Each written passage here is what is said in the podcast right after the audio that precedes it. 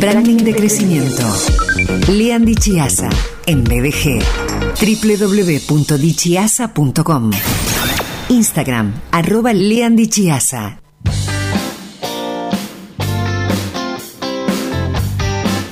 Él es diseñador gráfico, es docente, es director, es especialista en branding y diseño de identidad. Eh, viene recorriendo un camino profundo, profesional, desde hace no sé cuánto tiempo. Y en Viaje de Gracia los lunes presenta contenidos de branding que a mí me gusta insistir, subrayar, enfatizar esto.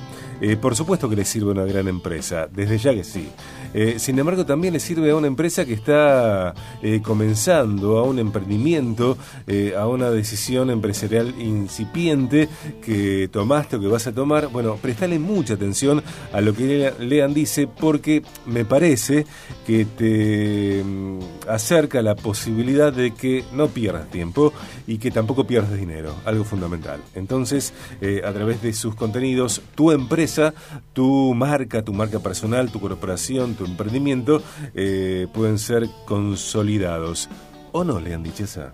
Sí, seguro, seguro. Como siempre decimos, ¿no? Eh, a ver, el, branding es algo que se, que se incorpora eh, y que de alguna forma todos y cada uno de los miembros de una organización participan de una forma u otra. O sea, todos aprenden a, a, hacer branding, ¿sí? Cada uno desde su lugar, desde el lugar que le corresponde, ¿no? Eh, bueno, y un, a veces este, contratar eh, las personas eh, indicadas para eh, llevar adelante las tareas o para, o para acompañar un proceso siempre está bueno. así que, bueno, de todas maneras, bueno, siempre hay, hay muchos profesionales buenos y siempre lo importante es hablar, conocer, preguntar y aprender. Eh, me parece que, una empresa lo incorpora eh, o personas lo incorporan después de comprenderlo y de acuerdo a la etapa en la que una empresa esté, eh, si de pronto es muy incipiente o con una mentalidad propia de otras décadas que no se corresponde con las demandas del presente, tal vez querramos como distanciar aquello que sabemos que es de actualidad, sin embargo como no lo comprendemos, lo alejamos. Sí, seguro. yo creo, a mí me, ha pasado en todos estos años de, experiencia, es que eh, hay gente que tiene muchos años de experiencia manejando em, empresas mm, y, tiene claro los conceptos fundamentales, con, otros nombres, ¿no? Pero sí es importante entender que eh, las distintas épocas van eh, trayéndonos diferentes tipos de consumidores, la sociedad cambia. Eh, la sociedad cambia y cambian, cambia el tipo de cliente. Entonces, eh, a veces es importante estar en contacto con, también con lo nuevo, con las nuevas generaciones, con lo que se va, con lo que va ocurriendo y con lo que va a pasar. Nadie puede prever el futuro, pero sí una de las actividades que a veces una de mis preferidas también es, es lo que es observar el observatorio de las tendencias, digamos, y tratar de de, ver hacia dónde van las cosas, hacia dónde van las tendencias, los consumidores, los productos, eh, para no darnos cuenta un día que un día te, te levantás y te das cuenta que tu empresa, tu producto quedó obsoleto. Claro, claro. Lean Dichesa está en permanente actualización y viene presentando en el programa la serie temática Valor de Marca. Cuatro partes ya fueron, ya pasaron por el aire. Por ejemplo, la número 3, aumentar el brand equity. La número 4, engagement, eh, aumentar y medir el compromiso de los clientes. Viaje Branding. Y en esta quinta parte, una marca con foco en los clientes. Estamos hablando de la importancia de aumentar el valor de marca, la marca como capital, como un activo que puede aumentar su valor. Y uno de los parámetros para medir cómo está ese capital de marca es el compromiso también llamado, lo dijimos, engagement. Sí, señor. Porque es importante entender esto, que yo no me puedo sentar y esperar que el cliente me sea leal, que demuestre compromiso, porque yo lo digo o porque yo piense que mi producto eh, es, es, es, bueno, ¿cierto? Eh, entonces, por un lado está el producto, eh, la calidad del producto, su funcionalidad, la capacidad que tiene de solucionar un problema concreto, real, el servicio que yo presto, pero por otro lado está la marca, está la construcción de la marca, ¿sí? ese conjunto de sentimientos que el cliente eh, tiene por, por, por, mi producto, por mi empresa. Lean, y una clave, eh, o la clave, está, eh, a ver, en gestionar ese conjunto de, sentimientos. Claro que sí, ese, eso es lo que hacemos, eso es lo que se hace desde el branding, o sea, gestionar esa, es gestionar la relación con el cliente es gestionar ese conjunto de sentimientos, gestionar, lo que el cliente siente por, por, por mí, por nosotros, ¿no? Entonces, em, lo que hacemos, ¿qué es? Lo que tenemos que hacer, lo que intentamos hacer de esta mirada, ¿qué es? Generar y sostener una conexión emocional, que es la clave para aumentar el valor de mi marca. Nos invitas a repasar cuatro actividades para aumentar el valor que perciben los clientes y que tienen que volverse parte de la cultura de tu empresa, de mi empresa, de nuestra empresa. Sí, señor. Y vamos a saltarnos las, obvias que ya repetimos mismo muchas veces, como esto, esto no, no, este, esto no, no tiene ningún sentido, yo no tengo un buen producto, no brindo una buena atención. Eso, eso desde ya, eso es lo básico, ¿no? Eh, Comenzamos con la primera. Adelante.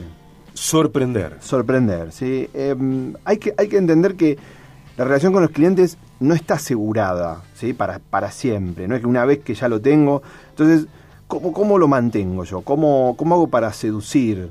Bueno, sorprender periódicamente, ¿sí? O sea, sorprender, buscar pequeñas cosas. Eh, desde yo recuerdo un, eh, casos, digamos, por ejemplo, de, clientes que eh, tenían la costumbre de eh, invitar, de conseguir entradas para eventos e invitar de golpe a clientes a hacerles saber que tenían una invitación para, para, un evento. Otro que tenía por costumbre cada tanto hacer pequeños cambios y, recuerdo una vez que trabajamos en, cambiar la experiencia dentro del local, ¿no? pero que sea sorpresivo para el cliente. Un día venía y estaba todo ambientado como si estuvieses en una película italiana, parecía. Entonces había una sorpresa y es decir, che, ¿qué tendrán, qué tendrán preparado eh, estos, este, esta gente para mí? ¿sí? bien, bien, bien, bien. Eh, me parece tan eh, fundamental innovar, renovarse, etcétera, cambiar.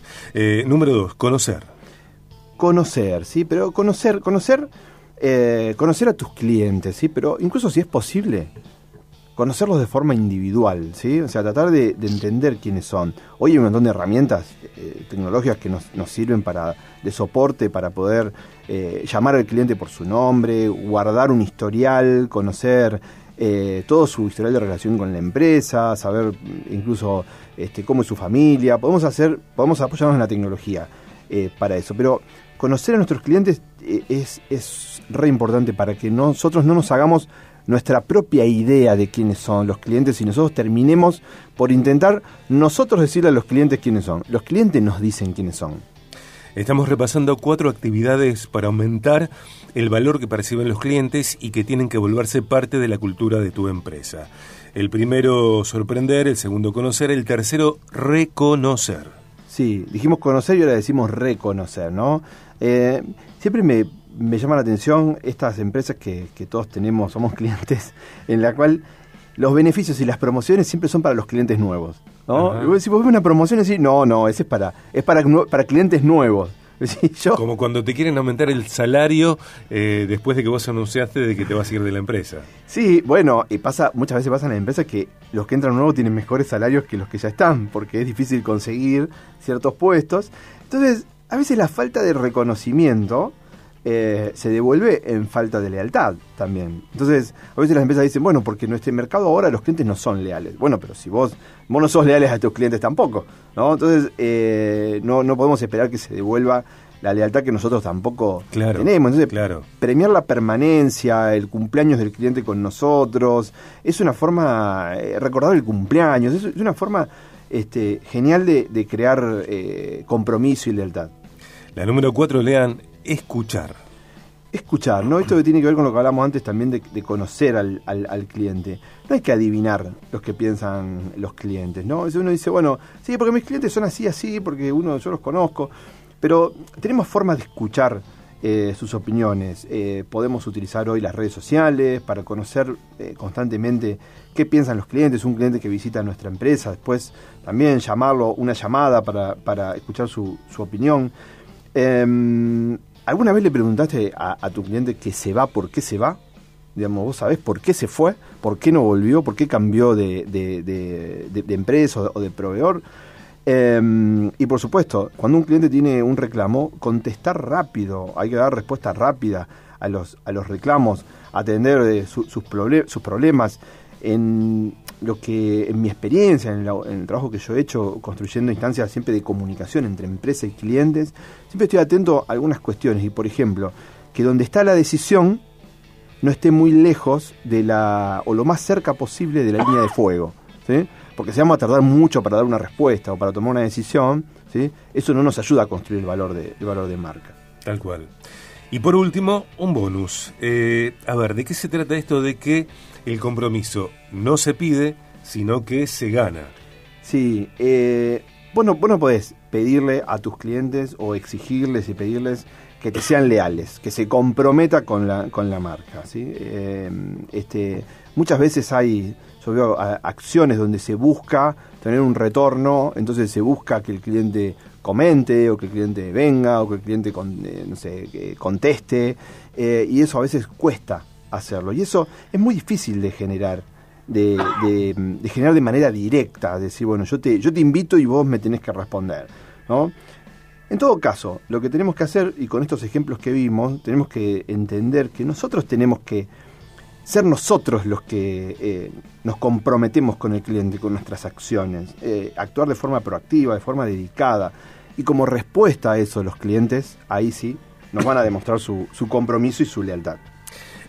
Me parece que también es importante tener en cuenta que los clientes no son míos, que pueden elegirme y está bárbaro y, lo agradezco, sin embargo el cliente puede hacer lo que quiera eh, en el momento que sea, con quienes elija. Sí, y esa mirada, eso que vos acabas de decir, es fundamental para un momento, por ejemplo, muy difícil que es la despedida.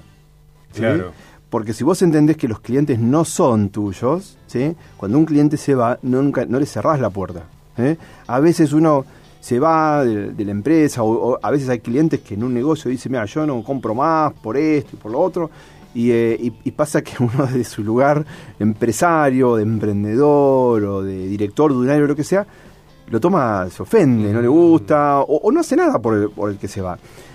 Qué diferente es si uno entiende de que eh, con un cliente uno tiene relación de un tiempo, se puede terminar y puede volver dentro de un tiempo. Entonces uno lo despide, eh, lo puede, puede enviarle un correo agradeciéndole el tiempo en el que estuvo en la empresa. O si está en un negocio físico, puede decirle, bueno, eh, entendemos, qué pena, pero cuando quiera volver, lo esperamos, la puerta está abierta, entonces, eh, pero para eso hay que entender lo que vos dijiste. Tal cual. Eh, me parece que tiene mucho que ver con la madurez y con la autonomía, ¿no? Con, eh, el no sentido de, de posesión. digo, el, cliente está en libertad, yo también, y tenemos un vínculo que recíprocamente nos favorece, sin embargo, creo yo, Lean, que la fidelización es la, si bien, insisto, es un vínculo entre dos partes el cliente y la empresa, la empresa y el cliente. Eh, sin embargo, la fidelización pasa por mucho, según lo entiendo, por lo que yo hago por el otro y no por la demanda que yo eh, imprimo en el cliente. Sí, seguro. Yo tengo, creo cuando uno establece un, un, emprendimiento, cuando uno dirige una empresa, uno, uno tiene un, un propósito, ¿no? Y, y, eh, está claro que uno organiza sus actividades en base a ese propósito y, el cliente es de alguna forma alguien que comparte ese propósito, ¿no? Eh, de, alguna manera. Dentro de lo que vos decías recién, es interesante entender que uno no puede controlar todo y no puede controlar al cliente, no puede controlar, eh, no puede controlar las instancias, no puede controlar el contexto, ¿sí? puede controlar absolutamente todo. Em, y entonces acá creo yo que es como lo que vos decías, para sumar algo, estoy totalmente de acuerdo, ¿no? Eh, uno, uno se conduce en base a ese propósito, eh, trata de mejorar y, la respuesta del cliente es algo que viene o no, pero generalmente viene sola. Y, pero, pero si uno está seguro del lugar al que está yendo y de la forma en la que está trabajando, uno se mantiene firme. No cambia, no cambia su este, eh, no es que va a empezar a actuar, o se, si uno se molesta por este tipo de cosas o, pretende contra todo, entonces no estaba tan claro el, propósito y, qué cuál es la función que estamos cumpliendo como organización. Navegad con CH y 2Z. Eh, crear una marca, soluciones de diseño para construir marcas más humanas, atractivas y relevantes es una de las eh, áreas que Leandro desarrolla. Lean, ¿y cómo te encontramos en redes? Bueno, como Lean Dichiasa. Ok, ok. Bueno, mañana te espero acá. Mañana voy a, voy a, pasar, por supuesto. Un rato, voy a venir a saludar. Lo que puedas. ¿Cómo no? 12. Sí. 12 años. 12 añitos. Increíble, ¿eh? increíble, increíble. Gracias, Lita. Gracias a vos, Sergio. Bienvenido siempre. Lean en BDG. Branding de crecimiento. Lean Dichiasa en BDG. www.dichiasa.com Instagram, arroba Lean Dichiasa.